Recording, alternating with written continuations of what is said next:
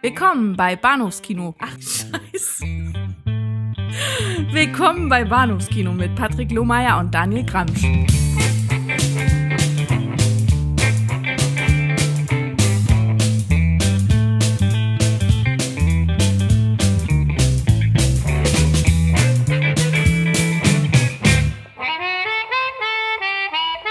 Herzlich willkommen zur Episode 211 des Bahnhofskino Podcasts. Mein Name ist Patrick und bei mir ist der Daniel. Hallo.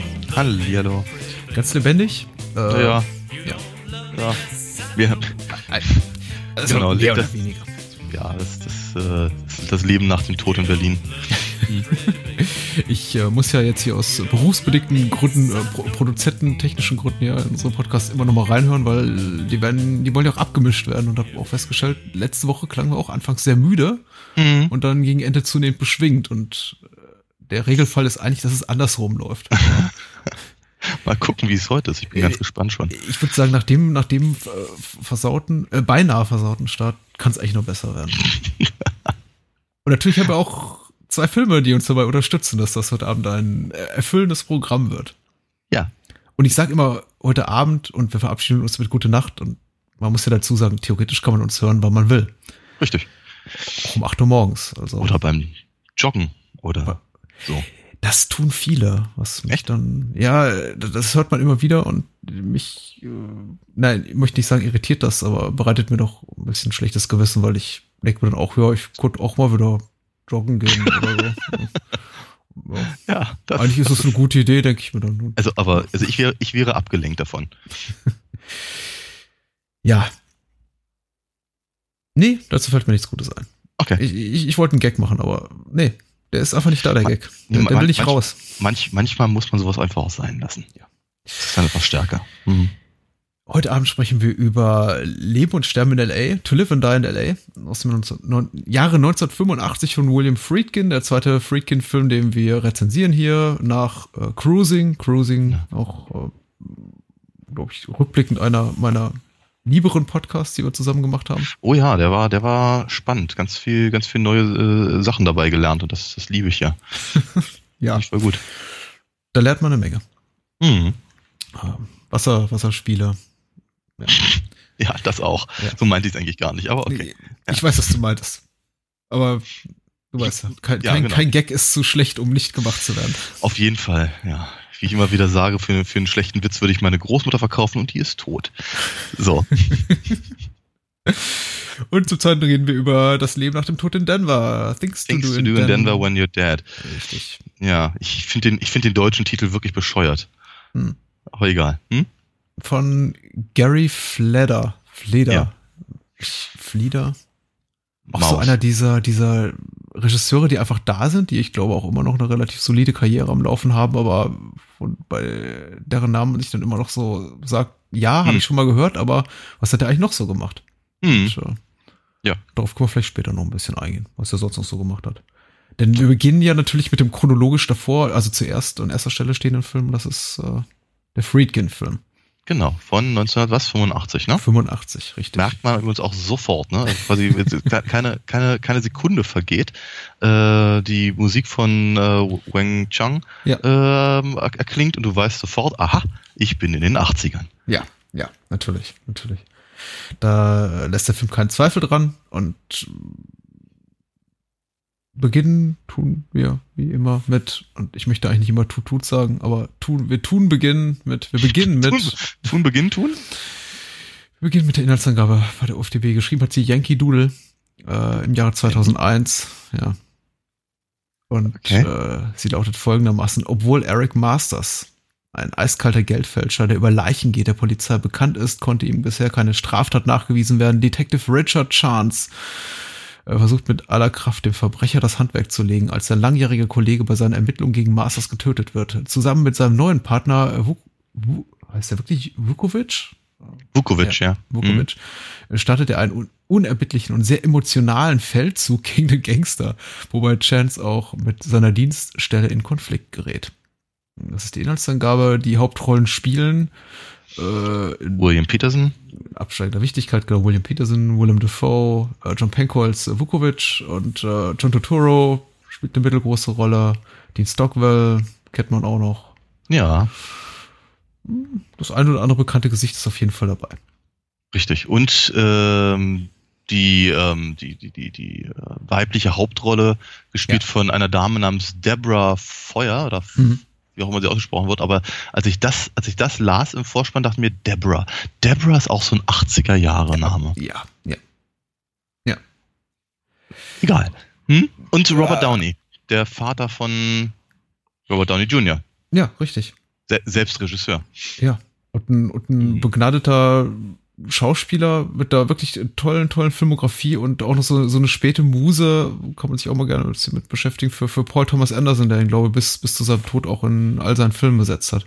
Mhm. Ähm, also, ich wollte gerade sagen, bis zu seinem Tod, aber Robert Downey äh, äh, Senior lebt ja noch. Tut mir leid. ähm, Das wird ja heute echt was, ja. es ist, Wir- wir- Irgendwie, das, das, das mag am Thema und an den Titeln der, der Filme liegen. Ne? Wir reden hier irgendwie nur, nur über, über Tote, Nicht-Tote, Tote Geglaubte. Es ist schwierig. Es ist, es Hm. ist, es ist so schwierig, aber äh, naja. Irgendwie bin ich jetzt raus. Ich bin jetzt tut mir raus. so leid. Und ich glaube, wären wir ein professioneller Podcast, wird man sagen, machen wir hier einen Schnitt und schneiden den ganzen Mist raus, auch weil ich glaube ich gerade was völlig Falsches gesagt habe und man, ich mich tatsächlich de facto nur daran erinnern kann, dass er Magnolia und Boogie Nights mitgespielt hat und sonst kein Paul Thomas Anderson Film, aber äh, sei es drum. Äh, Robert Downey Sr., eine, eine, eine beeindruckende Gestalt. Freue mich, ihn hier zu sehen. Und ja, eine ganze, ganze Reihe von 80er-Gesichtern, 80er-Score, äh, 80er-Kameramann, alles, alles 80er hinter den Kulissen und eben auch äh, davor. Fühlt sich sehr nach 1985 an und ist ein, ein heißgeliebter Film, glaube ich, seitens vieler Hörer, aber auch generell äh, so wird im, innerhalb des Schaffens von William Friedkin so als sein, seine letzte Großtat oft Mhm. gefeiert. Gefeiert wäre zu viel gesagt, aber ja, anerkannt. Äh, bevor es dann karriereseitig nicht mehr ganz, so ganz große Höhen ging. Ja, das ist wohl wahr. Ich meine, was, was, er hat noch, er hat dann noch mal fürs, fürs Fernsehen äh, 12 Angry Men gemacht. Der war nicht schlecht tatsächlich.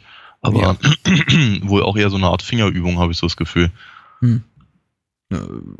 Ja, ich, ich, ich denke mal, der Tatsache war es geschuldet, dass eben einige, einige seiner Sachen nicht so wirklich, dass er niemals wirklich an, den kommerziellen Erfolg von French Connection Exorcist an, anschließen konnte und eben ein paar relativ große, mehr oder weniger große Flops hingelegt hat mit äh, Cruising, äh, aber eben auch Sorcerer, dem, dem wirklich tollen Roy Scheider Film, dem, dem Remake von äh, Lohn der Angst. Äh, aber ich muss sagen, sich in den letzten Jahren wieder ein bisschen erholt hat, unter anderem mit, den- mit den zwölf Geschworenen, aber eben auch Buck und Killer Joe, äh, aber zwischenzeitlich eben Sachen gemacht hat, wenn man sich seine Filmografie so der späten 80er, frühen 90er anguckt, da, da, da gruselt's einem das schon so ein bisschen. Mhm. Also äh, Sequels für irgendwelche, irgendwelche Direct-to-Video-Sequels äh, und äh, Sachen wie äh, wie heißt ein Film hier? Blue Chips, äh, eine Cop-Komödie, die an die sich, Mhm. glaube ich, dankenswerterweise kaum noch jemand erinnert. Egal. Äh, mit Shaquille O'Neal, genau, das war doch der Film. Mm. zurück zu gut, zu, gut- zu, zurück zu besseren Sachen. Äh, Leben und Sterben L.A., was ist so deine persönliche Geschichte mit dem Film? Hast du ihn zuvor gesehen oder war das Nee, jetzt, ich hatte, ich, ich kannte, ich kannte ihn noch nicht. Ich, hab, Hm? ich habe keine persönliche Geschichte zu dem Film.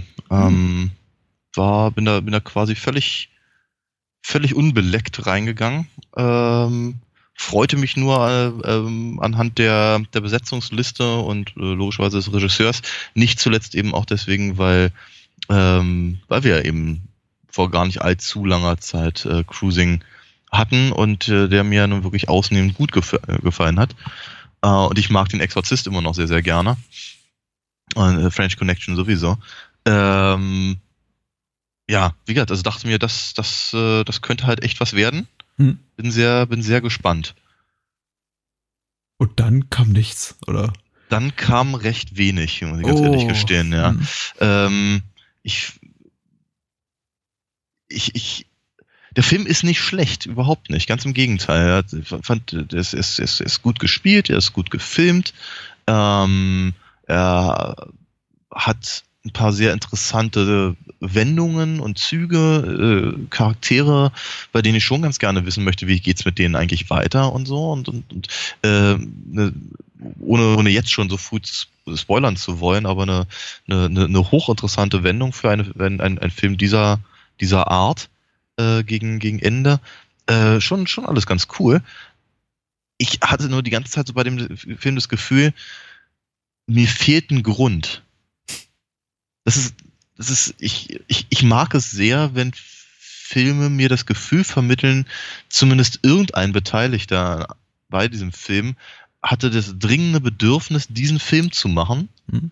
um mir irgendwas zu erzählen. Eine Geschichte, die raus muss. Das muss jetzt keine, keine große Message sein, das muss jetzt nichts, keine, keine, keine wesentliche große ähm, Offenbarung äh, sein äh, über, über das, das, das Leben an sich oder äh, das, das reicht mir auch wirklich völlig, wenn es irgendwie eine Momentaufnahme ist oder eine, eine, eine, für einer, einer äh, pf, keine Ahnung, einer äh, Gesellschaftsstudie artig oder was auch immer. Also, aber ich, ich, ich brauche das Gefühl, aha, dieser Mensch, wer da auch immer dran überhaupt, so der Drehbuchautor war, der Hauptdarsteller, der Regisseur, wer auch immer. Aber irgendjemand wollte diesen Film ganz dringend machen. Und ja. das ist genau das, was mir fehlt bei äh, äh, Leben und Sterben in LA. Ich habe keine Ahnung, warum dieser Film überhaupt da ist. Und ähm, ich habe so, ich habe so gerade natürlich so ab der Hälfte des Films habe ich versucht, ihn dann so gedanklich so ein bisschen mit äh, LA Confidential zum Beispiel in, in Einklang zu bringen und mhm. sowas. Aber ähm, da, auch da habe ich halt das Gefühl, eine gewisse Dringlichkeit zu spüren. Und die geht mir ehrlicherweise bei Friedkins Film fast vollständig ab. Aber woher kommt diese, diese LA Confidential Beziehung? Ich meine, abgesehen vom, vom Schauplatz des Films. Ich meine, inhaltlich, mhm. außer dass sie im selben Genre angesiedelt sind und in LA spielen, haben sie herzlich wenig miteinander zu tun. Naja, es geht um, geht um Cops, die äh, äh, selber Dreck am Stecken haben ja. und ähm, ähm, du eigentlich eigentlich keine einzige sympathische Figur in dem ganzen Film hast, der, der du auch als Zuschauer vertrauen kannst. Hm. Ja, ähm, das, das wäre halt so im Prinzip die, der Versuch, das jetzt mal in einem Satz runterzubrechen. Hm. Ähm, ansonsten hast du völlig recht. Natürlich. Ja, ich meine, die Struktur ist ja eine völlig andere. Hier ja, in, in, in Leben und, Leben und Sterben in LA geht es ja auch nicht darum, irgendwie ein Rätsel zu lösen oder eine besonders Nein. spannende Krimi-Handlung zu verfolgen im Sinne der, ja, im Sinne das, äh, wir lösen ein Geheimnis. Also es gibt kein, kein, kein Mystery, das es zu, zu, zu entschlüsseln hattest, gibt. Hattest, oder irgendwie. hattest du das Gefühl, dass es, dass es bei LA Confidential um ein, um ein, ein, ein, ein, ein zu lösendes Rätsel ging? Ja, natürlich, natürlich. Okay. Da werden Morde ja, begangen, so offensichtlich von äh, Kriminellen, ja. aber äh, man fragt sich eben schon, wie können die diese Morde, diese Attentate begehen und wer steckt doch dahinter und wer ist korrupt und wer eben nicht. Und äh, LA Confidential hatte durchaus ein, zwei Handlungswendungen, die ich als äh, zumindest damals zum ersten Mal gesehen als relativ schockierend und also, als stark überraschend empfand. Ich meine, das hat ja, Leben, Leben und ja. Sterben in LA natürlich auch, insbesondere Eben, mit dieser finalen Wendung äh, William Petersons Figur betreffend. Aber ähm, es hat nicht diese Arten von ja Szenen der Offenbarung, in denen eben Sachen vor uns enthüllt werden, deren wir uns nicht irgendwie zuvor schon bewusst waren, sondern es ist eigentlich eher so ein, so ein ich habe das Gefühl, eigentlich eher ein Stück stilisierten Polizeialltag zu verfolgen, der natürlich mm. extrem getrieben wird, genauso wie die Fig mm. Figuren auch extrem handeln, aber es ist eben sehr äh, Film, der, glaube ich, sich, äh, der weniger daran interessiert ist, eine, eine Krimi-Handlung zu erzählen, als möglichst lebensecht uns natürlich dramaturgisch überspitzt, aber dennoch irgendwie mhm. nicht äh, komplett Hollywood-mäßig, heuchlerisch äh, verfälschend irgendwie so Polizeiattack darzustellen. Mhm. Also zumindest, glaube ich, war das der, der Anspruch des Drehbuchautors, okay. auch dessen, des Mannes, auf, auf, auf dessen Roman der, der Film basierte, Gerald Petjevich ja. heißt der. Ja.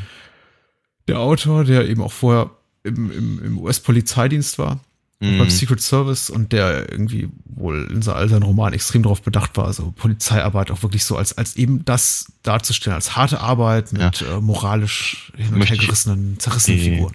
Ja, okay. Ähm, viele, viele Sachen gerade angesprochen, ähm, die, wie ich finde, also mich, mich, mich wundern jetzt gerade verschiedene Dinge. Erstens, ähm, ich hatte LA Confidential ganz kurz nur reingeworfen, darüber mich zu unterhalten. Jetzt an der Stelle fand ich jetzt nicht notwendig. Ähm, zum Zweiten habe ich, glaube ich, ganz gut erklärt, warum ich diesen, äh, diesen, diesen gedanklichen Sprung gemacht habe.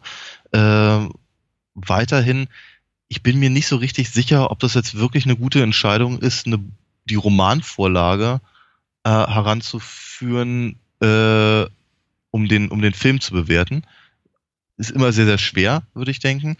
Ähm, die, wenn, wenn das, wenn, wenn die Intention war, einen realistischen Polizeialltag abzubilden, dann ist es zumindest aus meiner Sicht kläglich gescheitert. Weil ich finde den Film im höchsten Maße stilisiert. Also noch, noch ein bisschen mehr, wäre Michael Mann-Film. Also äh, ich habe nicht, ich habe nicht so das Gefühl, dass da wirklich großartig ähm, genau das halt zumindest erreicht wird, wenn es denn tatsächlich der Fall sein sollte, dass es eben ähm, wird so gedacht war. Dafür mhm. sind die, dafür sind die Figuren auch alle, sie sind zu durchdesignt tatsächlich. Ähm, das fängt bei Willem Dafoe an, der ähm, dessen gesamte Garderobe eben auch äh, 80er schreit. Das ist, das ist, äh, das ist äh, Petersens wie soll ich sagen, Manierismus, der komplett gegen seine, gegen seine Figur spielt. Also so, so wie sich, so wie sich ähm, die Figur halt benimmt, so wie er, wie er spricht und das, was er tut, passt überhaupt nicht zu, zu, zu, zu Peterson, wie er, wie er aussieht, wie er spielt, wie er, wie er, wie er, wie er einfach nur guckt oder wie er sich bewegt. Das ist, das ist, das ist alles sehr, sehr, sehr, sehr schwer für mich. Mhm. Ähm, die, von dem, von dem tatsächlichen, von den tatsächlich, also, also ernstzunehmenden Ermittlungen kriegt man überhaupt nicht mit. Ja, die wissen immer alles. Die, die gehen da hin und dann werden sie erschossen oder sie gehen da hin und dann brennt was oder sie gehen da hin und dann ist passiert was anderes. Äh, die, die, das Einzige, was da, was da an der Stelle passt, ist, äh, ist ähm, ähm, die, die Informantin. Ja, ähm, es, es, es, es, funkt, es funktioniert halt, es funktioniert ein, es, es funktioniert nicht wirklich. Ähm, der Film ist durchaus recht spannend und wird spätestens in dem Moment, in dem die beiden, äh, also Chance und, und Vukovic, äh, im Prinzip die, die, die, die, das, das, das, die gute Seite so hin, komplett hinter sich lassen, äh, kriegt der Film einen, einen, einen gewissen Drive, den, den er vorher eigentlich nur durch, nur durch äh, Willem Dafoe hatte. Ähm, und wird, ich finde den Film nicht schlecht. Ich verstehe nur nicht so ganz, warum er da ist. hm. Hm. Ich glaube, die Frage kann ich dir auch nicht beantworten. Nö, die aber ist auch nicht beantworten. Muss ich meine, äh, ich, ich möchte mal, mal, mal ein kleines Stück zurückgehen und irgendwie dem, dem, dem, das war irgendwie, klang, klang wie ein halber Vorwurf, dass ich äh, die, die Romanvorlage ins Spiel brachte. Ich habe eigentlich, äh, ich habe ich habe sich deswegen getan, um irgendwie dem ganzen Legitimität zu verleihen zu sagen, okay, was der der, der Film zeigt's nicht, aber der, der Romanautor, der Drehbuchautor wollte das wohl so sagen und deswegen irgendwie ist es wohl da. Ich finde, der Film selber zeigt einem schon, dass er bei aller äh, überhöhten Ästhetik und dem ganzen Manierismus, dass der Film und seine Figuren natürlich zutage tragen, äh, zeigt er eben schon, dass er sehr darauf bedacht ist, also Freakin ist sehr darauf bedacht, schon, finde ich, authentische Figuren im, im, Rahmen dessen, also der, der Ästhetik, die er eben auch hat, äh, irgendwie darzustellen und zu, eben zu zeigen, wie innerlich zerrissen die Figuren sind, wie, dass sie eben auch mit äh, Dingen wie diesem Bombenattentat zu Beginn nicht irgendwie einfach umgehen können im Sinne von, ach, hier keine Ahnung, wieder, wieder, wieder ein böser Junge über, über, über, die, über, über die Klinge gesprungen, mhm. sondern schon, dass eben der, der, der ältere Kopf halt auch äh, emotional darunter leidet. Äh, mhm. Menschen werden in äh, Leben und Sterben in L.A. nicht irgendwie, ich wollte gerade sagen, glamourös umgebracht, was ich eher sagen mm. wollte, äh, irgendwie auf, mm. auf, sterben nicht auf melodramatische Art und Weise, äh, mm. seufzend und augenrollend irgendwie langsame ja. Tode, sondern sie werden in aller Regel kriegen Schuss ins Gesicht und sind dann einfach einfach weg.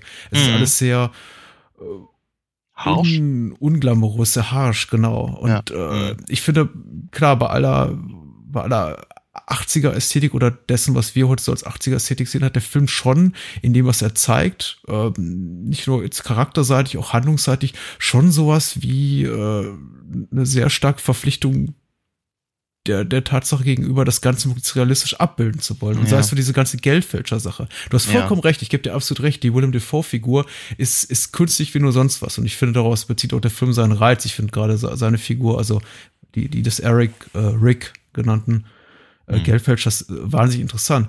Mhm. Aber wenn es eben darum geht, seine Arbeit zu zeigen, ist der Film mhm. unglaublich detailverliebt. Äh, so sehr, das dass man irgendwie ja. fast schon das Gefühl hat, nachdem man das gesehen hat, könnte man selber, man selber äh, mal anfangen. Ja. Das habe ich mir auch gedacht. Warum zeigen sie es eigentlich so deutlich? Jetzt rennen doch alle los und machen sich ihre Blüten selber. Ja, nee, stimmt schon. Das, das, ist, auf, das ist auf jeden Fall wahr. Ähm, sowieso die die äh, die Brutalität oder die die die die die wirklich schmerzhafte Echtheit der Effekte ähm, ist äh, ist schon ist schon ist bewundernswert, mhm. ja, weil es eben wirklich, das ist nicht schön, das ist, äh, das sieht, das sieht nicht, das sieht einfach nicht gut aus und das äh, sieht aus, als würde es verdammt nochmal wehtun. Äh, und es ist eben endgültig, ne? Und mhm. das ist schon, das ist schon ziemlich, ähm, äh, ziemlich großartig gemacht, ja. Doch. Ähm, ich finde halt, also was, was, was ich halt so ein bisschen schwierig finde, äh, sind halt so diese, diese Sachen, ähm, wenn der, wenn der, dieser, dieser Anwalt mit äh, Masters äh, Troller da äh, irgendwie tätig wird und und ähm, ähm, Willem Dafoe kommt rein. Das, das wirkt alles genauso wie im Übrigen fast alle Szenen mit ähm, Dean Stockwell, den ich sehr sehr mag. Ich, ich sehe ihn immer wieder gerne. Ich, ich finde ihn ganz toll, aber trotzdem, das das wirkte alles ein bisschen für mich wie Fernsehserie. Mhm.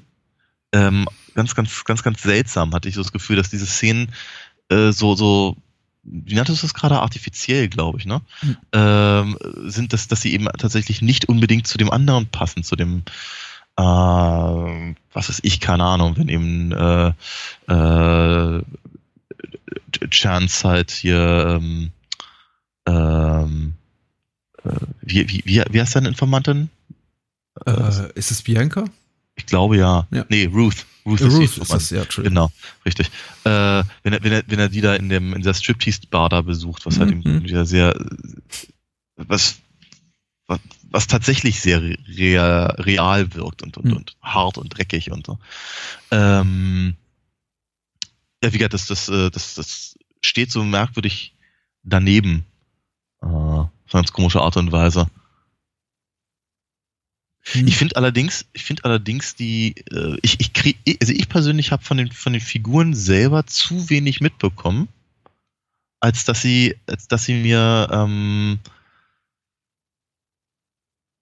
menschlich nachvollziehbar geworden wären. Dafür sind sie auch, also, also gerade dann erwähntest ja den, den, äh, den, den alten Partner, der, der, ich wäre zu alt für den Scheiß. Ja, ja. ja das sagt er ja auch, genau. Genau, ja, natürlich. Und dann, äh, dann was ich keine Ahnung, versucht Chance ihn zu überreden, eben äh, nicht alleine hinzufahren. Und, was, was soll mir denn passieren? Und du weißt natürlich jetzt schon, okay, der ist in den nächsten fünf, fünf Minuten tot. ja, natürlich. Ja? Und, äh, und, und, und so eine Sachen. Und ja, es ist, äh, und auch was ich Vukovic's Wandlung vom, vom, vom äh, steifen Schlipsträger zum äh, ja, moralisch. Etwas selbst, weniger steifen Schlipsträger. Ja, ist halt auch schwierig. Also, also ich, ich, ich, ich finde halt, dafür kriegt man halt dann doch zu wenig wirklich Persönliches von den Figuren mit. Also ja. keine, keine, keine Hintergründe, keine, keine Motivationen. Mhm. Ähm, schwierig. Ich finde das echt schwierig. Was ist, ist also ich stimme dir zu in dem Sinne, dass ich anerkennen muss, dass wenn, wenn man tatsächlich Wert auf, auf, auf diesen Aspekt legt des Films, ich, ich glaube, der Film schon nicht, nicht, nicht glorreich scheitert, aber tatsächlich relativ wenig zu bieten hat. Tatsächlich denke ich auch plot, plotseitig und was große Teile der Dramaturgie des Films betrifft, ist der Film eigentlich nur eine Aneinanderreihung an ähm, klassischen irgendwie Thriller, Krimi, Stereotypen und äh, mhm. Plot, Plotmechanismen, die man auch schon in tausend einem anderen Film gesehen hat, inklusive fast, fast aller Dialoge. Äh, genau, also ich meine, äh, will man den Film diskreditieren, was du jetzt nicht tust, und ich meine, du wartest jetzt auch nicht ab, äh, äh, könnte man das tatsächlich tun nach irgendwie Sichtung der ersten drei, vier Minuten, in denen uns eben halt äh, dieser, dieser, dieser Wang Chung Sound, Soundtrack um die Ohren rührt und eine der ersten Sachen, die passieren, ist halt dieser, dieser Attentäter, der irgendwie alle Akbar schreit und irgendwie sich vom Dach stürzt und in der Luft explodiert, äh, schön seine, seine, seine, seine Eingeweide überall verteilt und dann eine der ersten Dialogzahlen, die man hört, ist irgendwie I'm getting too old for this shit. Mhm. Da denke ich mal, da wird der eine oder andere schon abschalten mit, okay, das brauche ich jetzt nicht. Das äh, habe ich dann noch schon ein paar Mal gesehen. Ähm, man muss vielleicht dazu anerkennenderweise sagen, der Film ist jetzt relativ früh dran mit dieser Art von, von Bildern, die er da zeigt. Äh, mm. Klar kann man sagen, ja, das hat doch irgendwie Lethal Weapon auch gemacht und tausend ein andere ja, überwiegend von Shane zwei Jahre später. Nee, genau. geskriptete Actionfilme, aber die kamen eben ein bisschen später.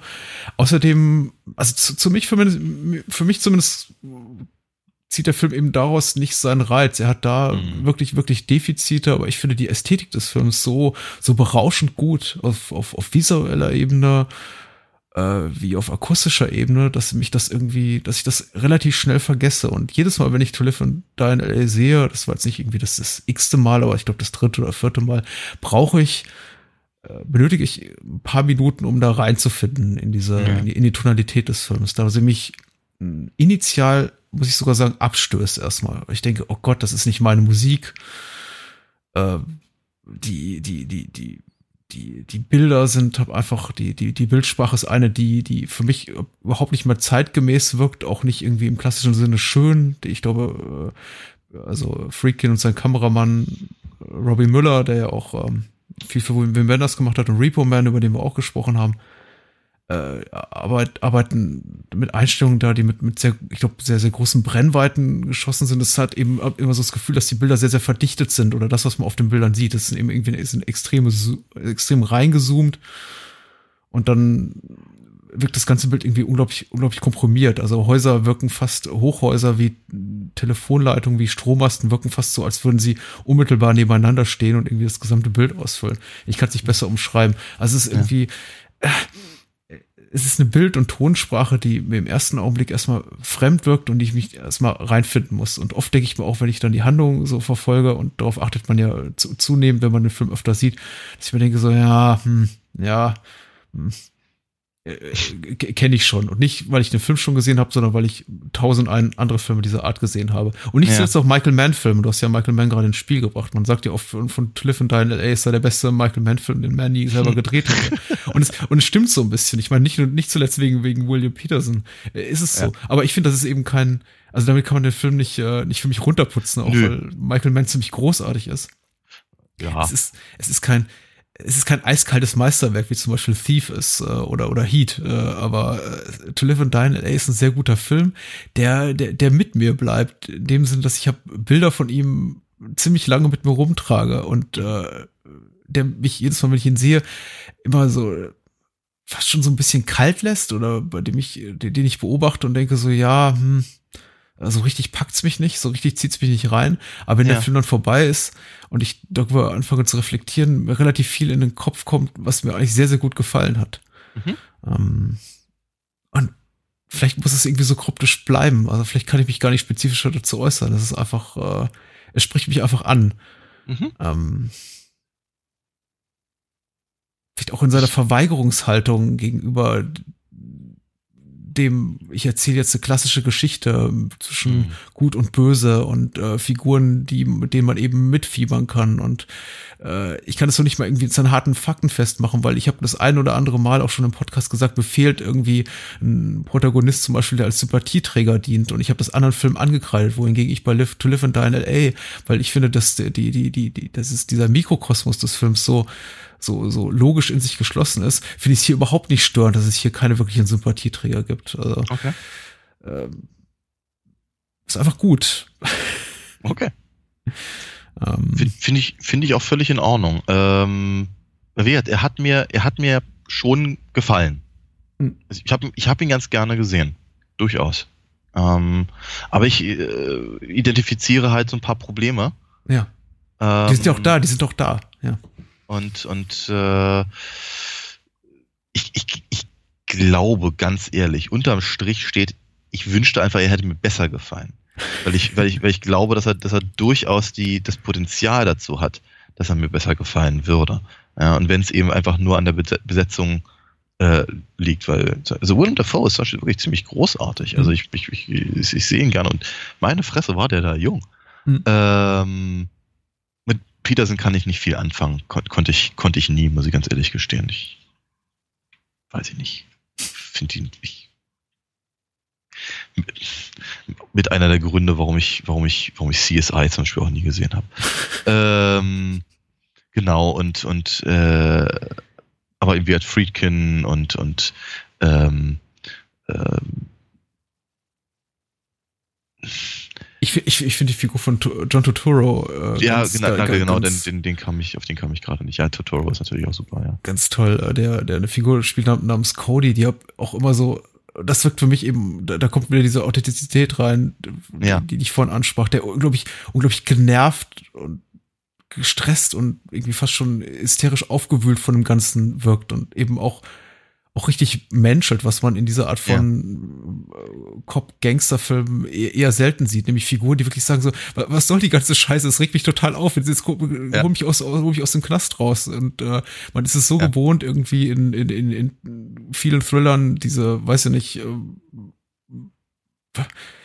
ehrenrührigen Cops zu sehen und die durch und durch verkommene Gangster, die, weiß ich, lieben gerne das Gras beißen für ihre, für ihre Oberen, so, so, wenn, wenn die ja. sagen, hier stürzt sich hier eine Kugelhagel. Und einfach so eine Figur zu sehen, die hab so, so komplett ambivalent ist und eigentlich sagt so, Mann, scheiße, was bin ich da reingeraten? Eigentlich will ich doch nur raus und will irgendwie mein Leben leben. Was, was, was, was, was soll das hier? Ich, ich habe keinen mhm. Bock auf den Mist.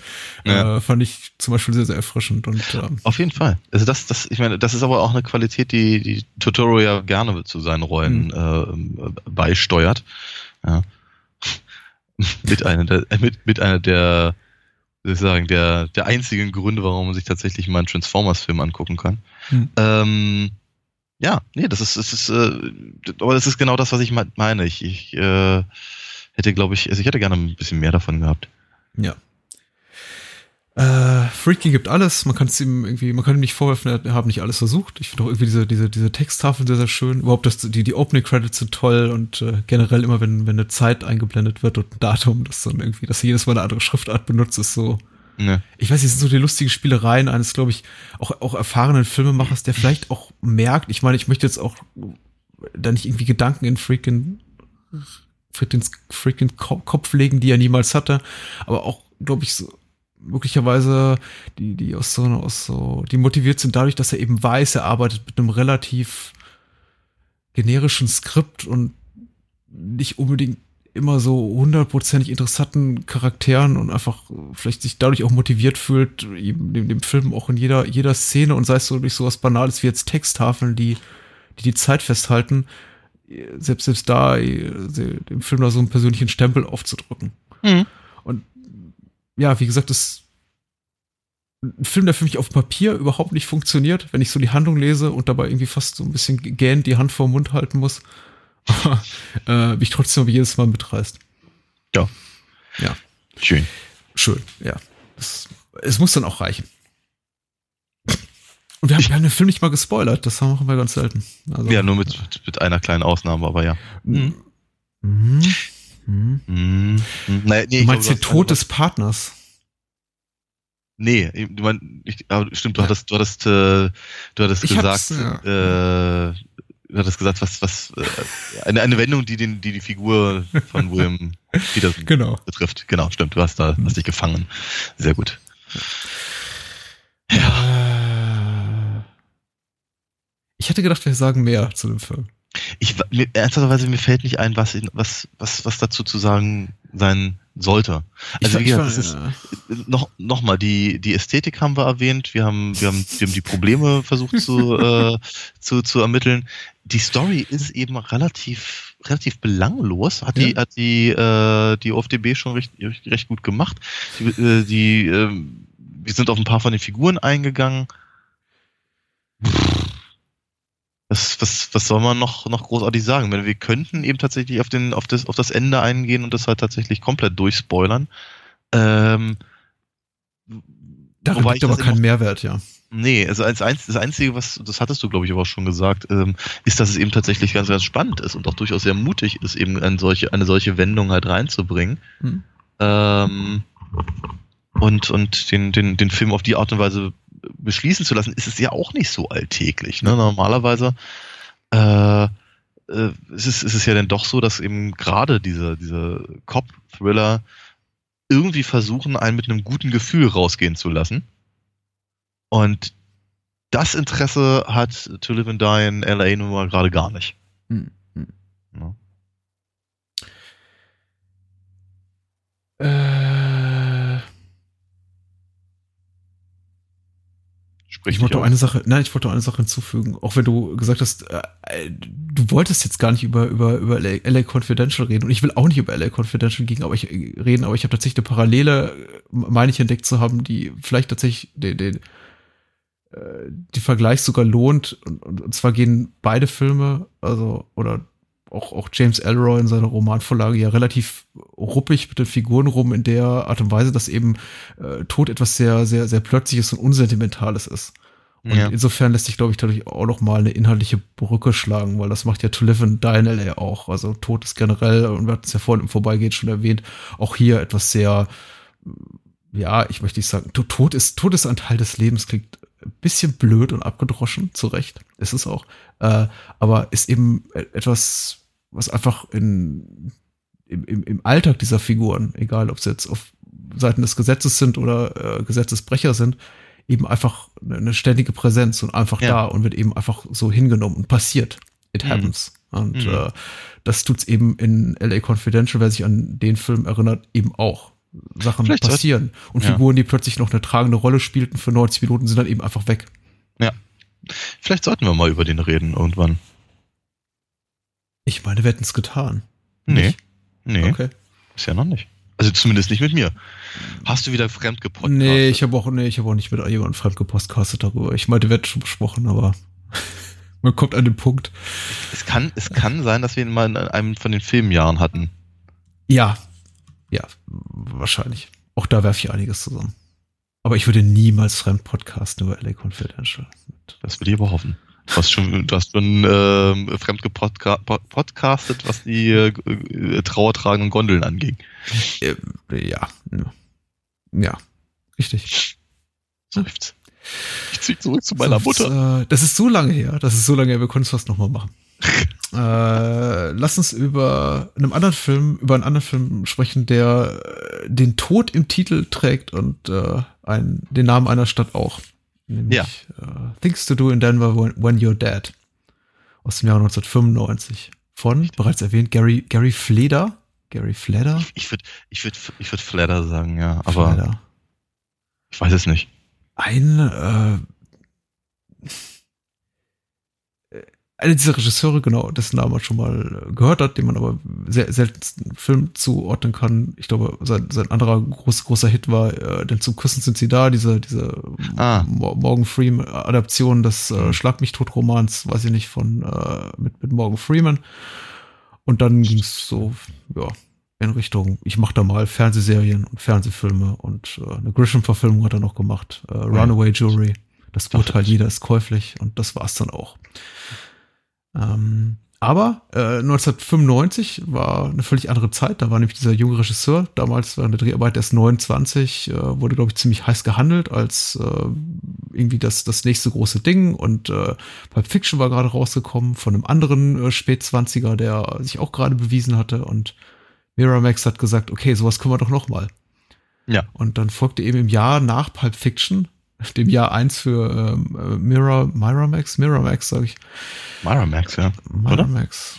Ja, Wie egal. auch immer. Mhm. Äh, folgt im Jahr 1 nach Pulp Fiction, das Leben nach dem Tod in Denver. Genau. Und die Inhaltsangabe sagt folgendes. Äh, geschrieben hat sie McLean und äh, sie lautet äh, der Ex-Gangster Jimmy the Saint Tojner. Tojner? Tojner? Wird sein Nachname jemals gesagt? Ich glaube nicht. Nee. Nicht, er hat einen Nachnamen, laut dieser Inhaltsangabe. Der Ex-Gangster Jimmy the Saint, gespielt von Andy Garcia, betreibt eine Agentur, in der Sterbenskranke der Nachwelt Ratschläge per Videokassette hinterlassen können. Doch Jimmy steckt in Geldnöten und wendet sich an den Mann mit dem Plan, gespielt von Christopher Walken. Der Gangster-Boss hat auch einen Auftrag für ihn. Sein geistig zurückgebliebener Sohn hat sich in eine Frau verliebt, die allerdings einen Freund hat. Jimmy soll das Paar einschüchtern und die Frau zu dem Sohn vom Mann mit dem Plan zurückführen, zusammen mit seinen Freunden Pieces, äh, Franchise, Easy Wind und Critical Bill will Jimmy den Job erfüllen, äh, doch bei der Aktion geht einiges schief und am Ende sind sowohl die Frau als auch ihr Freund tot. nun an ist das Leben des Quartetts kein Pfifferling mehr wert und der Mann mit dem Plan setzt den Profikiller Mr. Sch gespielt von, gespielt von äh, Steve Buscemi auf sie an. Punkt, Punkt, Punkt. Ja. Ja. Äh, die Großteil der Besetzung hatte ich jetzt, glaube ich, im Vorbeigehen genannt. Äh, nicht erwähnt mhm. hatte ich Christopher Lloyd. Mhm. Fehlt noch jemand? William Forsythe ist vielleicht noch als Franchise, Bill Nunn als Easy Wind. Mhm. und, und, und Jack Warden so ein bisschen als die, als der griechische Chor. Genau, Feruza Balk war noch mit dabei. Ja. Als äh, Straßenprostituierte Lucinda. Genau. Jenny McCarthy. Ja. Ja. Eigentlich, eigentlich so alles, äh, was das Independent-Kino der Mitte der 90er so hergab. Ja. Also angeführt von einem eben mittelgroßen Star wie Andy Garcia, von dem man auch, glaube ich, äh, Anfang Mitte der 90er meinte, er könne mal eine wirklich große Karriere haben. Ja. Ja. Da sind wir. Ja. Auch, auch wiederum eine, ein, ein, ein Film mit einer, mit einer wirklich, wirklich schönen Besetzung, einer, einer ganz, ganz traumhaften, die sich zumindest auf dem Papier ganz, ganz toll liest. Und mhm. ähm, ja, du hattest es ja gerade erwähnt. Ich meine, Miramax ist natürlich ein großer Punkt. Pulp Fiction ist natürlich ein viel, viel größerer Punkt, weil ich denke, der, das, also das, das, das Fahrwasser zieht an dem Film ganz unglaublich. äh, der Film wäre vermutlich niemals gemacht worden, zumindest nicht so, äh, wenn eben Tarantino nicht eben im Prinzip die, ähm, das, das, die Matrize praktisch gemacht hätte für, für, für diese Art von Filmen, die eben ähm, Mitte der 90er noch und nöcher rauskamen, mal mit mehr, mal mit weniger Erfolg. In meiner ganz persönlichen Meinung immer ein bisschen weniger Erfolg. Es ist, äh, es, es, es, funktionierte halt nur sehr, sehr selten. Äh, selbst wenn, selbst wenn eben Tarantino irgendwie selbst äh, Hand angelegt hat oder mitproduzierte oder irgendwie, äh, keine Ahnung, der Schwibschwager war vom, vom Regisseur oder irgendwas in der Richtung. Man hatte ähm, das aber irgendwie auch zu der Zeit irgendwie gut zu finden, habe ich das Gefühl. Es gab da irgendwie zumindest in, in, meiner Peer Group so fast schon so ein bisschen wie, wie aus wie Peer Pressure im Sinne mm. von, das musst du jetzt gut finden. Da kamen dann eben Filme raus wie Killing Zoe. Ja, um Gottes Willen. Äh, ja. Und, und äh, alle, alle möglichen Filme auch aus, auch aus, aus, aus dem Hongkong-Kino überschrieben mit irgendwie Quentin Tarantino präsentiert, weil er dann äh, Miramax und Miramax es vertrieben hat. Richtig, und man hatte ja. die irgendwie gut zu finden, auch wenn man oft ja. davor saß und sich dachte so, hm, was soll das jetzt? Ja, ja, ja, ja, ja. Ganz viel auch, also äh, äh, alle, alle Filme von Leuten, die irgendwie an, an Pulp Fiction beteiligt waren. Hm? Also Killing Zoe hat es ja gerade genannt, ne? Nur weil Eric Stoltz drin ist. Ja, und, und Ro Ro Roger Avery ist ja das Drehbuch, ein bisschen am Drehbuch mitgewirkt von Pulp Fiction auch. Ja, ja. und äh, ja, keine Ahnung. Ja, da, was, was, was, was ich an John Travolta-Filmen gesehen habe, die ich, wie soll ich sagen, sonst so nie gesehen hätte. Hm? Also ganz, ganz, ganz schlimm. Ganz, ganz schlimme Phase. ähm, ja, und jetzt sind wir halt bei Things to Do in Denver When You're Dead. Okay. Okay. Ich, ähm, ich habe den Film jetzt ziemlich genau 21 Jahre nicht gesehen. Ich bin mhm. mir mit an Sicherheit grenzender Wahrscheinlichkeit sicher sicher.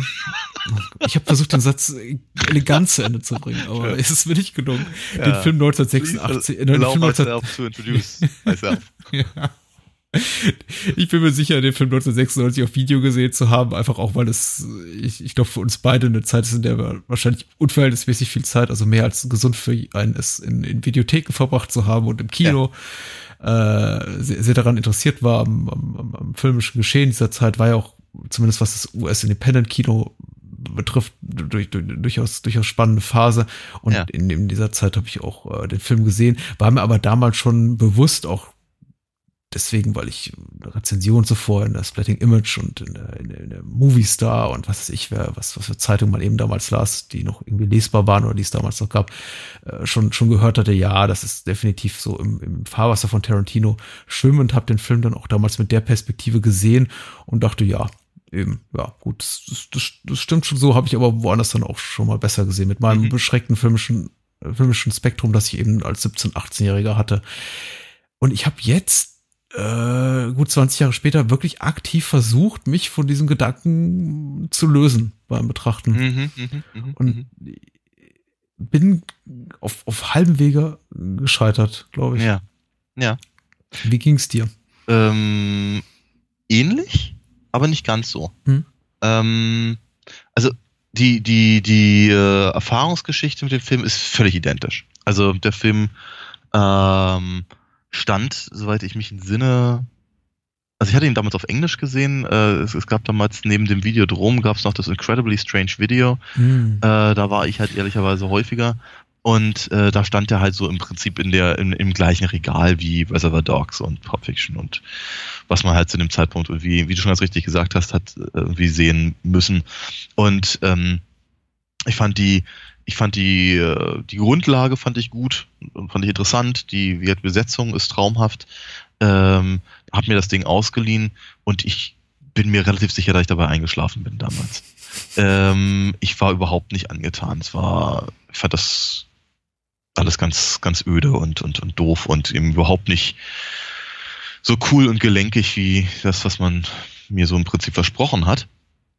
Ähm, und ja, natürlich, klar, der, äh, das, das äh, Tarantino-eske sah ich auch. Ich fand es halt aber ehrlicherweise, wie sagt man so schön, ham-fisted. Mhm ähm, sagt man so, okay, all das, all das, was sie glauben, was den Film jetzt irgendwie cool machen könnte, braucht er überhaupt nicht. Ja, was, es ist alles, es ist, es ist alles relativ sinnentleert und, und, und, und irgendwie, irgendwie, äh,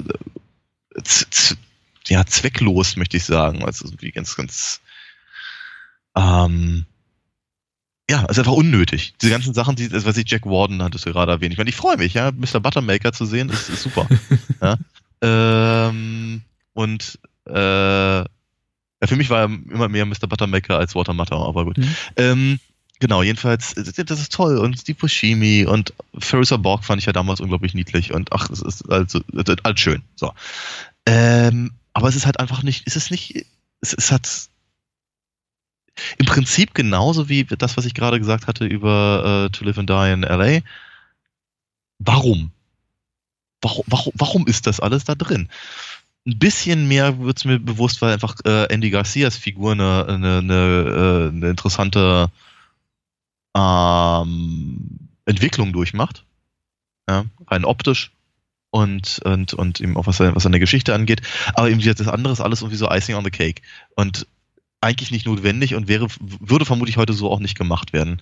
Ob das jetzt eben die, ob das die, äh, wie Jack Wardens äh, Chorus-Geschichte ist, ob das äh, die, die, das, das, äh, die, die, die Hintergrundgeschichte von Mr. St ist, oder, oder die, ähm, einfach nur diese, diese, diese Videos, die da gemacht werden. Mhm. Das ist alles, ja, es ist irgendwie, ist es nett, dass es da ist, aber es ist auch nicht, ist, wenn du es rausnehmen würdest, würde der Film genauso sein wie, wie, wie ohnehin schon.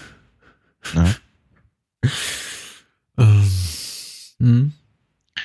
Yeah. Ich könnte fast damit unsere Rezension beenden, weil ich meine, den Film auch, deinen kritischen Worten ist auch nicht wahnsinnig viel hinzufügen zu können. Denn ich finde, der Film, meiner Meinung nach, macht der Film nichts massiv falsch. Nee. Man kann ihm auf formaler Ebene wenig vorwerfen, auf der Besetzungsebene eben auch nicht. Er ist solide vertont, der Soundtrack mit jeder Menge einigen aktuellen, aber auch irgendwie klassischen Rock- und Pop-Songs ist äh, ja offensichtlich Tarantino inspiriert, aber eben auch nicht nervtötend. Ein bisschen mhm. zu offensichtlich in seiner Songauswahl, aber meine, meine, ja. meine Güte. Äh, die ganze Ästhetik des Films, irgendwie in der Bildsprache, okay. Ich meine, der Film bisschen besser aus als ein Fernsehfilm, aber er hat auch in keinem Punkt irgend, irgendetwas Raffiniertes. Es ist halt mm. einfach, äh, es ist, es ist so eine, es ist keine erzählende Kamera, sondern es ist auch eine Kamera, die motiviert ist durch die, durch die Erzählung. Also es ist einfach, es ist, es ist zweckmäßig. Zweckmäßig sagt man immer so. Es ist eben, äh, die, die Kamera zeigt uns erst genau dann, äh, fährt sie runter auf, auf, auf die Waffe von Mr. Sch in dem Moment, in dem es dramaturgisch notwendig ist. Nicht, weil, weil, weil irgendwie aus, aus dem, weiß ich nicht, aus, aus dem künstlerischen Gedanken äh, sie entspringt nicht irgendwie einer, einer künstlerischen Motivation, sondern einer erzählerischen Motivation. Ja. Und das ist eben, der, der, der ganze Film ist eben, er ist okay, er ist, ich weiß nicht, wie ich es besser auf den Punkt bringen soll, er ist, er ist handwerklich okay, er ist okay gespielt, er ist nicht ganz okay geschrieben, er, ist, er wirkt immer sehr bemüht in, in seinem, äh, Coolness-Faktor? Ja, Coolness-Faktor. Wir hatten irgendwie letztens das Wort irgendwie edgy so als Negativkriterium auch mal reingesch reingeschmissen. Ich glaube, du hast es gemacht. Ich finde es eigentlich sehr, sehr, sehr, sehr passend. Ich glaube, als wir irgendwie erstmals über, äh, über den zweiten Alien vs. Predator-Film sprachen und auch der, auch, auch das Leben nach dem Tod in Denver will irgendwie edgy sein. Offensichtlich auch Tarantino inspiriert und vielleicht auch die, diese Szene da im, im äh, referenzieren, in dem Travolta eben aus Versehen irgendwie dem, dem, dem, dem, dem, dem kleinen Jungen da in den Kopf schießt, will eben, mm. dass dem Tod auch immer, der wir immer so ein bisschen, bisschen hart sein, ein bisschen harsh sein und auch ein bisschen, bisschen schockieren, auch so ein bisschen provozieren und mm. schafft das aber nicht so. Der Film wirkt eben nicht provokant, der wirkt zynisch und mm. das hat mir, äh, äh, trotzdem ich wirklich sagen muss, auf formaler Ebene macht der Film vieles richtig oder zumindest okay, eben letztendlich den Film auch vermiest. Mhm. Was mich letztendlich eben auch zu einem, zu, zu einem negativen Gesamturteil bringt. Das hat ja. mir einfach nicht gefallen. Der okay. nicht so sehr dieser, dieser, dieser, dieser ganze Copycat-Aspekt des Films im Sinne von, ja. das haben wir in, in, zumindest in der Phase des Hollywood-Schaffens schon tausendmal gesehen, mhm. sondern eher, weil ich das Gefühl hatte, er nimmt sich, er lässt sich von Sachen inspirieren, versucht sie aber nicht nachzuahmen, sondern ihm irgendwie so einen eigenen Stempel aufzudrücken und geht, gerät dadurch irgendwie auf so eine Spur, die ich als nicht besonders äh, erquicklich empfinde. Nämlich trägt ja. irgendwie einen, einen unverhohlenen Zynismus offen zur Schau, der mir einfach nicht okay. gefällt und der in der Art von Film nichts zu suchen hat, nur um dann, aber nee, dazu komme ich gleich. Mhm. Ich möchte erst mal kurz, kurz pausieren und äh, die die Möglichkeit geben, auch irgendwie. Äh es ist, in, es ist in Ordnung. Ich, ich, ich, sehe, sehe deine Punkte ganz, ganz deutlich und sehr, sehr genau. Ähm, ich muss zwischendurch einwerfen, dass er mir um Klassen besser gefallen hat als damals. Hm. Also so, so, so viel möchte ich, also so, so viel Lanze möchte ich für ihn brechen. ähm, ich finde ich finde ihn wirklich nicht mehr ganz so grauselig wie, wie, äh, wie vor, ähm, du hattest gerade ausgerechnet 21 Jahren. Ähm, und äh, ich finde ihn eben auch, auch an, an, den, an, den, an den falschen Stellen bemüht gleichzeitig habe ich, hab ich aber schon das Gefühl, dass der, dass er, dass irgendwo dazwischen, zwischen all diesen ganzen Sachen, äh, irgendwas schlummert, was die Sache aber wieder spannend macht und wenn es nur daran liegt, dass Andy Garcia ein guter Schauspieler ist. Mhm. Äh, weil ich eben tatsächlich diese, die, deswegen hatte ich es auch gerade gesagt, einfach die, den Weg von äh, Jimmy the Saint ganz interessant finde. Weil er, weil er ja einfach, äh, ja, dass das, das Andy Garcia wirklich gut kann, einfach diesen, diesen, diesen, diesen, diesen Lackaffen halt geben, ja, mit seinen, mit seinen Designeranzügen und äh, und, äh, immer, immer, immer das richtige Wort zur richtigen Zeit und immer die richtigen äh, Bewegungen äh, bringt und dann so der, der, der, wir sagen, der, der fällt ja komplett auseinander gegen Ende des Films das finde ich tatsächlich ganz, ganz, ganz spannend und durchaus ganz interessant gemacht und äh, auch ganz, ganz wichtig. Es ist, es, es, wie sagen, es, es versteckt sich halt nur so hinter, wie soll ich sagen, hinter den blöden Witzen über äh, ähm, äh, hier Critical Bill, der irgendwie im, im, im Knast Scheiße gefressen hat. Und, mhm. und die, und die verkrüppelten Finger von Olden und, und, und, und oder, oder, oder die, die, äh, die, die, die sehr Christopher Walkenschen Sprüche von Christopher Walken. Das ist eben auch so ein Punkt, dass Christopher Walken halt eine, eine, eine Figur spielt, die man von ihm erwartet zu dem Zeitpunkt. Das eben auch schade ist, ehrlicherweise. Ja. Ähm, und, und das, ich habe ich hab einfach so das Gefühl, hint, hinter all dem schlummert tatsächlich ein ganz interessanter Film, der, der vielleicht auch sogar, äh, um mich von, um das von vorhin aufzugreifen, auch vielleicht dringend erzählt werden wollte. Ja? Aber, mhm. das, aber das, das, das sind so viele, so viele Dinge draufgestülpt, die halt sehr zeitgeistig sind, die aber schon damals nicht funktioniert haben. Also, ich kann nicht nachvollziehen, warum wir haben jetzt irgendwie mehr als einmal erwähnt, es ist, ist eine, eine, eine Miramax-Produktion. Äh, Bob und Harvey Weinstein hatten zu dem damaligen Zeitpunkt schon eine Ahnung davon, wie man eben Filme erfolgreich auf den Weg, Weg bringt, gerade äh, Genrefilme dieses Typs. Und mir ist wirklich, für mich ist nicht nachvollziehbar, warum nicht an irgendeinem Punkt jemand eingriff und äh, zumindest der Drehbuchautor sagte, ah, weißt du, tra trag mal ein bisschen weniger dick auf. Ich meine, es genügt nicht, deine Figuren irgendwie nur zu klischeebeladen Abziehbildern aus äh, wie 100.000 anderen Gangsterfilmen zu machen, irgendwie deine, deine, deine, deine Dialoge aufzuladen mit allen möglichen äh, Schweinereien, mit, ach, ich, ich weiß auch nicht, äh, zynischen Sprüchen. Alles ist irgendwie, äh, es ist, es ist so billig, es ist so billig, die ganze Dramaturgie des Films ist so mm. billig. Irgendwie gerade nach, nach, nach, nach, nach der Raffinesse, nach der, nach der inhaltlichen Raffinesse, die, die ein Film wie Pulp Fiction eben nicht nur auf ästhetischer Ebene, sondern eben auf, auf erzählerischer mm. Ebene so, ja. so, so, so, so, so bahnbrechendes leistet, Aber, sowas hinterherzuschieben, so quasi als die nächste große Miramax-Produktion, mit der man jetzt irgendwie so auffährt ja. und sagt, hier, wir leisten uns wirklich eine teure Besetzung, um eine Geschichte zu erzählen, die so banal ist und gefüllt ist mit Charakteren, die so schlecht geschrieben sind, die irgendwie, irgendwie heißen, wie sie sind. Äh, der Typ, der Pieces heißt, also von Christopher Lloyd gespielt wird, äh, fällt eben auseinander und hat irgendwie, mm. ach, ich weiß auch nicht, irgendeine Krankheit, die eben irgendwie Körperteile abfaulen lässt und mm das ist aber genau der Punkt. Du hast, du hast das ist gerade, gerade genau gesagt. Ne? Die, du, du, du kannst es nicht verstehen und die haben es auch nicht verstanden. Die haben nicht verstanden, warum, warum äh, Tarantino mit seinen Sachen so erfolgreich war, was, was so gut funktionierte an, äh, an, an Reservoir Dogs und an Pulp Fiction. Ähm, sie haben es einfach überhaupt nicht gerafft, sondern die haben gedacht, okay, es reicht völlig aus, wenn wir im Prinzip das, das ist wie Seth MacFarlane. Das ist irgendwie, wir, wir, wir zeigen euch, was ihr kennt. Ja. Und dann habt ihr es gefälligst lustig zu finden. Oder toll zu finden in dem Fall.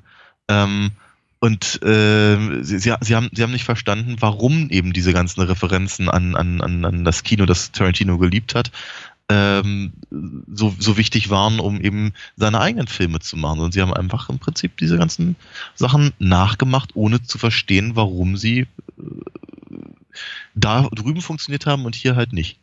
Hm. Und ich, ich, ich glaube ja sogar, dass eben äh, keiner da eingegriffen hat und gesagt hat, irgendwie, äh, mach, mach's mal nicht so breit, sondern vermutlich haben sie eher eingegriffen und gesagt, mach's mal breiter. Damit die Leute es auch verstehen, dass es total es ist cool unglaublich ist. breit, es ist unver es ist schmerzhaft breit. Es ist, ich kann nicht verstehen, äh, doch, ich kann es verstehen. Ich kann es verstehen, einfach, einfach und allein aufgrund der Tatsache, dass ähm, Things to Do in Denver When You're Dead kein, kein großer finanzieller Erfolg war und auch nicht heute besonders populär mehr ist. Ich würde sogar sagen, er ist so unpopulär, dass er eigentlich quasi in unserer unserem aktuellen kulturellen Klima eigentlich nicht mehr auftaucht. Ich meine, wir selber hatten Probleme, den Film überhaupt auf DVD irgendwie ranzuschaffen. Ja. Ja. In, in, in einer sehbaren Fassung. Ja. Äh, aber der Film, er ist so, ich weiß auch nicht, er versucht auch, er versucht diese Archetypen zu bilden, diese, diese, diese Mythologie so mit, mit, mit so viel Nachdruck und so viel Mühe und so viel Zwang, der so anstrengend ist, dass es mich irgendwie fast schon irgendwie stellenweise, ach, ich weiß nicht, gehe ich sollte ich sagen, es hat mich fast angeekelt, wie, wie sehr der Film oh, die, die, die Namen seiner Figuren immer und immer wiederholt. Man macht mm. heutzutage sehr, sehr viele Witze darüber, wie oft äh, die, die, die Namen Jack und Rose in, in uh, Titanic gesagt werden. Mm. Aber weißt du, Titanic ist, ist ein Witz gegen äh, To Live and Die in, äh, Entschuldigung, Things to Do in Denver When You're Dead. Äh, ich weiß nicht, wie oft ich nach diesem Film äh, Sachen wie ähm, Oh, that's Mr. Sh oder Pieces oder Critical Bill oder Easy Wind und die haben alle lustige Namen. Mm. Äh, Namen, die meistens deskriptiv sind äh, in Bezug auf, ihr, auf, auf ihre äh, primäre Charaktereigenschaft gehört habe. Das ist sowas von nervtötend, das ist so unglaublich. Und dann auch noch irgendwie Feruza Borg, die genau wie du ich wirklich gerne mag, der ich große Sympathie zutrage, aber dann irgendwie als diese äh, irgendwie Hure mit dem großen Herzen da zu sehen, die mm. sich dann am Ende irgendwie selbstlos dem, dem, dem koitalen Akt mit Andy Garcia hingibt, um ein, ein Kind Jesu zu zeugen, mit äh, Jimmy the Saint, damit er Absolution äh, erlangt und irgendwie zu, ja, ja. im letzten Schritt zu einer Art Jesus-Figur wird, die wir ganz furchtbar dann auch im Jenseits sehen, mit den vier anderen Arschlöchern, wo sich alle, alle wieder treffen, im Arschloch-Jenseits. Das ist sowas von, schlimm. Das ist einfach, das ist, geht einfach, das ist, das ist ja. der, der, Film, und, und ich glaube, das hätte man gut machen können, wenn man dem irgendwie so, einen so, so einen lustigen Aspekt ja. hätte abgewinnen können oder ja. das irgendwie so als, als, als selbstironischen Kommentar verpackt hätte. Aber nein, der Film, der Film, und das, der macht das eben ja. ernst. Und, und, und das, deswegen stößt mir dieser, dieser Zynismus, den der Film so mhm. bis Minute 90 oder Minute 80 an den Tag legt, noch viel saurer auf, weil der Film in den letzten 20, 30 Minuten versucht, so eine, so ein, ein, ein, ein, ein ein, ein, Mitgefühl und ein Pathos für seine Figuren zu erzeugen, was sich diese Figuren überhaupt nicht verdient haben, weil sie uns mhm. vorher irgendwie nur immer als lächerliche Cartoon-Abziehbilder von, von äh, Gangsterfiguren aus äh, 100.000 anderen Filmen präsentiert werden und dann so auf den letzten Metern uns mhm. dargestellt werden als eigentlich doch echt gute Menschen, die irgendwie Besseres verdient haben und eigentlich da nur raus wollten und ähm, mm. eben nicht die eiskalten Arschlochkiller sind, sondern äh, alle im Arschloch jenseits zusammenfinden, wo sie dann nicht mehr Arschlöcher sind, sondern eigentlich ganz nette Typen, die nur schön lecker Barbecue auf dem Bötchen machen wollten und ein bisschen grillen wollten und das funktioniert überhaupt nicht für mich. Mm. Ähm, ja. Und da wird der Film dann eben einfach nicht nur belanglos, was er für mich über weite Strecken ist, sondern für eben in letzter Konsequenz ärgerlich. Hm. Also soweit würde ich, so, weit würde ich nicht gehen, auch wenn ich ganz, ganz genau sehe, was du meinst. Ähm, und wenn ich, wenn ich, wenn ich sage, dass äh, To Live and To Die in, in LA Probleme hat, dann weiß ich gar nicht, wo ich wirklich anfangen soll bei, bei dem Film. Ich meine, der Film hat ja schon Probleme allein beim Namen gehabt. Ähm, kleine, kleine Geschichte, die wollten ganz dringend diesen, diesen Titel halt nehmen und haben, ähm, haben aber Probleme bekommen äh, mit Warren Zevon, mhm. dessen, dessen Song so heißt. Äh, einen sehr großartigen, sehr coolen Song äh, äh, gemacht, der sehr zu ihm passt und ich, ich muss ganz ehrlich sagen, ich, ich, ich wünschte, sie hätten sich halt so ein kleines bisschen mehr an die an diese abgefuckte Coolness von, von Warren Zevon äh, gehalten und weniger an die diese versucht haben, da einen Film darzustellen. Aber auf jeden Fall hat, fand, fand er es jetzt nicht so wahnsinnig komisch, dass der Film so heißen sollte. Und ähm, ja, da gab es wohl, gab's wohl genug hin, hin und her und Hickhack. Ähm, und letztlich haben sie sich dann wohl darauf geeinigt, ihm halt eine, wohl eine Wagenladung Geld irgendwie äh, zu, zu, geben und seinen Song wenigstens am, am Ende des Films doch kurz anzuspielen. ja, so viel dazu. So viel dazu. Hm. Hm. Ja. Ich würde so gerne was Erhellendes sagen zu Das Leben nach dem Tod in Denver, aber es fällt mir wirklich schwer. Ja. Schön fand ich, um was Positives mal reinzuwerfen. Ähm, auch äh, wir haben, wir haben von den von den sympathischen und altvertrauten irgendwie 80er Jahre Gesichtern geredet, die uns so in äh, To Live and Die in LA begegnen. Äh, das Leben nach dem Tod im Denver zeigt eben sehr viele äh, so so äh, 90er Fernseh- und Filmmenschen in, in, in kleinen Rollen, die man da so mit zum ersten Mal auch auf einer großen Leinwand sah. Und das fand ich irgendwie ganz nett. Äh, zum Beispiel hier, ich, ich weiß nicht, ob du jemals Frasier gesehen hast, aber äh, nee, nicht wirklich. Äh, äh, äh, ach nee, das ist Jane Leaves, die spielt eine kleine Rolle in To Live and Die LA, das hatte ich mir noch, noch, noch notiert, aber äh, Jenny McCarthy taucht die kurz auf, ja, die äh, ja.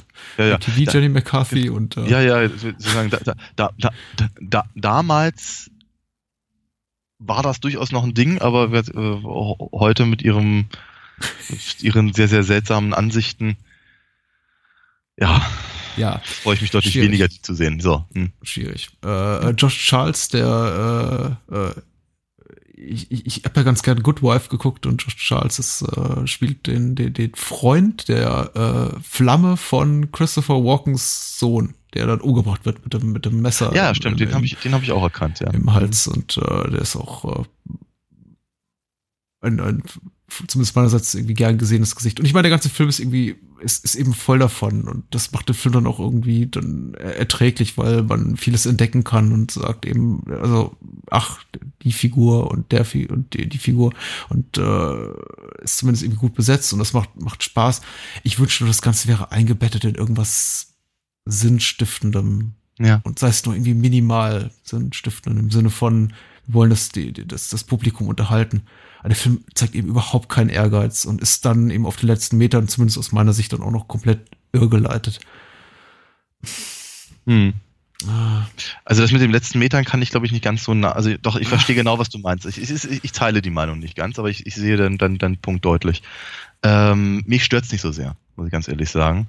Ähm, was mich, was mich eben tatsächlich eher, eher stört, ist eben wieder dieses,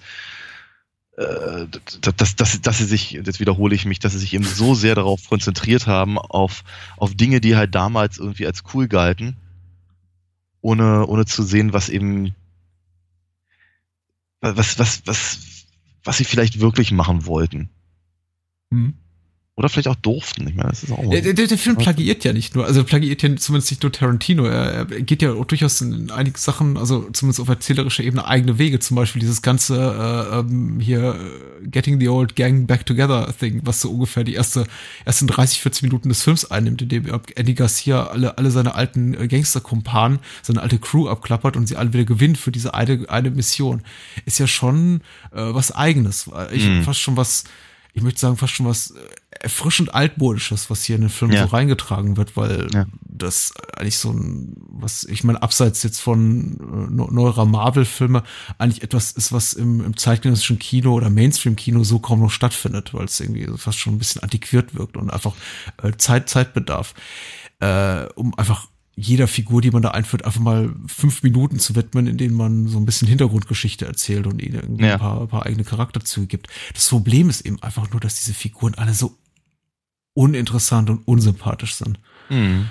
Ähm, und ich glaube, darüber tröstet wiederum so ein bisschen die Tatsache hinweg, dass zumindest teilweise diese Figuren eben gut besetzt sind und ich liebend gerne immer Christopher Lloyd sehe und ähm, äh, William Forsyth sehe und äh, Bill Nunn äh, und selbst so wirklich blöde Figur wie die des Killers Mr. Sch, die irgendwie eingeführt wird als, äh, ja, weiß ich. Äh, Kaisersoße für Arme. Kaisersoße für Arme. Ich, oder ich dachte so ein bisschen auch an Alain Delon ja, ja, in, ja. In, der, in Le Samurai oder sowas. Also so ein bisschen als, als, als, als mysteriöse Killerfigur dann auch komplett der Lächerlichkeit preisgegeben wird, in der, der man später so, so Chow Yun Fat Killer-Kapriolen abziehen darf und irgendwie mm. in mhm. Slow Motion sich so durch, durch den Nachtclub schießen darf und offensichtlich auch äh, genug äh, Kampfsportkenntnisse hat, um äh, fünf, fünf Leute, fünf, fünf äh, dicke, dicke, bullige Typen in der dunklen Gasse äh, über den Haufen zu schlagen. Das ist eben alles so. Äh, die, die grundsätzlichen Gedanken sind gut. Der, der grundsätzliche Gedanke eines, eines Killers namens Mr. Sch, der eben mysteriös und geheimnisvoll ist, ist, ist, ist cool, ist cool. Die Umsetzung ist beschissen. Das ja. grundsätzliche, der, Gedanke, auch irgendwie so einen klassischen, so, so einen traditionellen Plotmechanismus einzuführen, wie Andy Garcia durchstreift seine alte, seine, seine alte irgendwie Nachbarschaft und seine Crew wieder zusammenzutrommeln, ist irgendwie grundsätzlich sympathisch, empfinde ich zumindest. Mhm. Die Umsetzung, hm.